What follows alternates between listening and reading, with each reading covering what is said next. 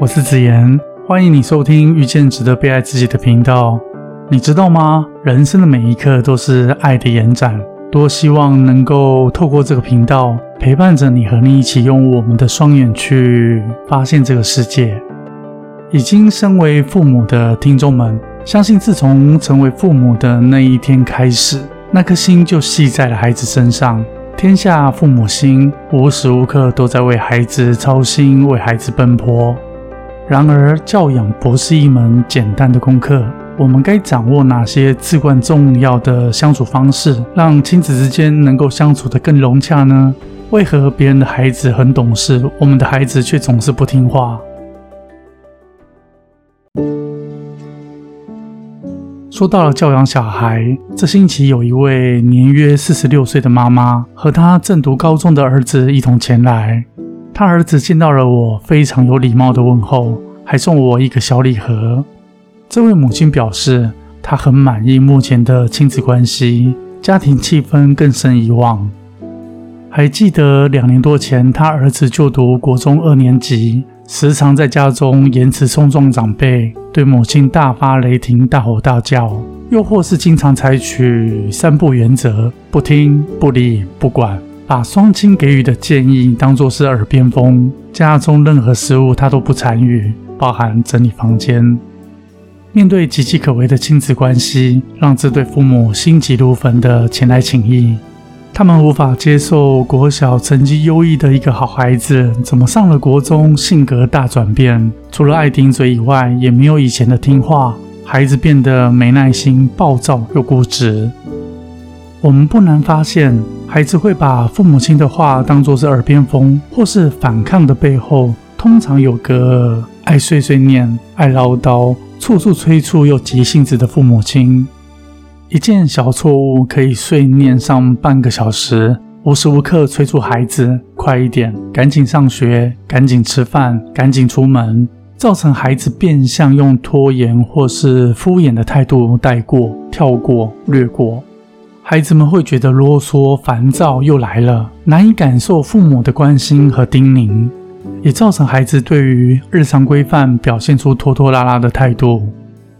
另外，孩子脾气暴躁的背后，通常是有个不愿意倾听又爱语带威胁的权威型父母。他们无法倾听孩子的心事，缺乏了双向沟通，更容易引发误会。有些父母一旦看到了孩子的缺点，一开口就是批评，不断批评和教条式的指正，一闭口就摆臭脸。也有些家长甚至会对孩子酸言酸语，一副恨铁不成钢的超高姿态，反而让孩子们心灵饱受挫折和沮丧，并没有任何实质上的帮助。甚至在成长过程中不自觉地吸收了父母亲的表达方式，长大后也用相同的方式去回应父母。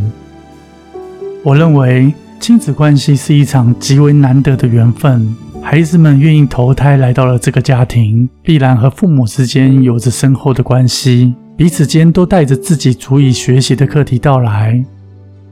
为人父母确实很不容易，因为这是一条不断自我超越的道路。如果真正希望用心教养好下一代，最该认真修炼的是父母本身开始。这是因为孩子们是从小透过父母亲来认识这个世界、熟悉这个世界，从父母身上学到基本的待人处事方式。唯有父母亲的以身作则，孩子才会教养得好，而不是我用什么手段或策略来教孩子，把孩子塑造成我们想要的状态。这么一来，就失去了孩子原本的样貌。教养绝对是一个双向的过程。我们教孩子，孩子也教会我们；我们给孩子爱，孩子也给予我们爱，一起在生命的旅途中向上成长。那么，该如何正确的与孩子们沟通呢？以下是我给那位妈妈的建议，相同的也适用于多数的家庭。第一，你希望父母怎么对你，你就如何去对待孩子。我们在过往的岁月里，也有童年，也有儿时对父母双亲的期许，希望他们如何与我们沟通，如何互动，把我们渴望被对待、未被满足的部分，转化成为对待孩子的方式，不是弥补自己幼儿时期的缺憾，而是以更成熟的方式教养孩子。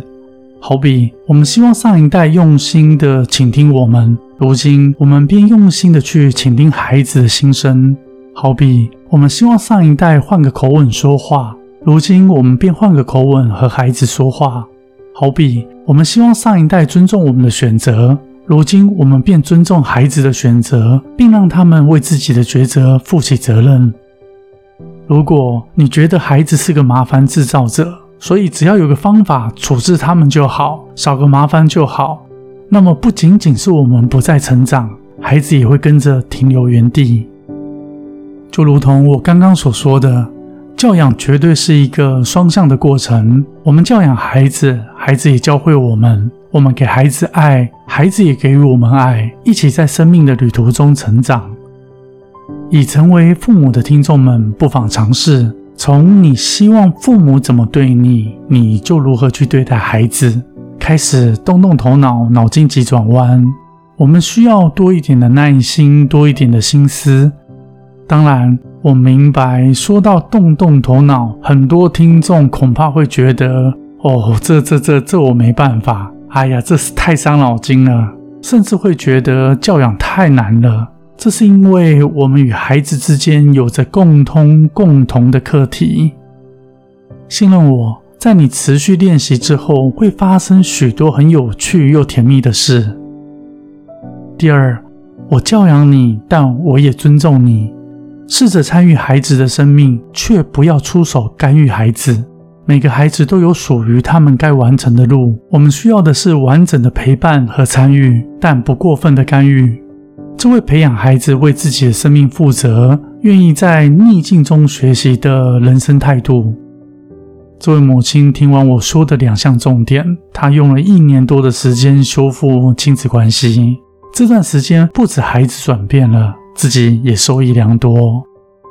这星期他告诉我，好的对待方式让家庭的气氛更加融洽，重拾以往的幸福和美满。当下听完我很感动。父母亲为了孩子日夜操心，一刻都不会停止。孩子们却不会永远赖在父母亲的怀抱里，彼此今生能够相处的时间绝对是有限的。或许有那么一天，你会突然发现，孩子和你之间不再是那么亲密。他有了自己的同学、事业、伴侣，拥有了自己的世界。他们享受着你不懂的网络世界，说着新时代的火星文。穿着和你不同世代的服装，你已经赶不上他们的时代，只能望着他们渐渐的走远，然后你才惊觉，以往黏在你身边的那位小跟班、小可爱不见了，是因为孩子们长大了，在你心中有的是难舍的忧虑。孩子们不再需要我了吗？我煮的饭还想回家吃吗？他们愿意回来陪我说说话吗？这是一种为人父母的怅然若失。父母亲们努力扮演好自己的角色，我们不追求成为完美的父母，但只求成为还不赖的父母。时间很快的就要来到端午佳节，我们道家人文协会今年捐赠两万多颗美味的爱心粽，分享给新北市的弱势家庭。邀请他们和我们一起度过佳节。详细的报道我留在下方的链接，欢迎你和我们一起关注。祝你端午佳节愉快！我是子言，很高兴是缘分让我在这里遇见了你。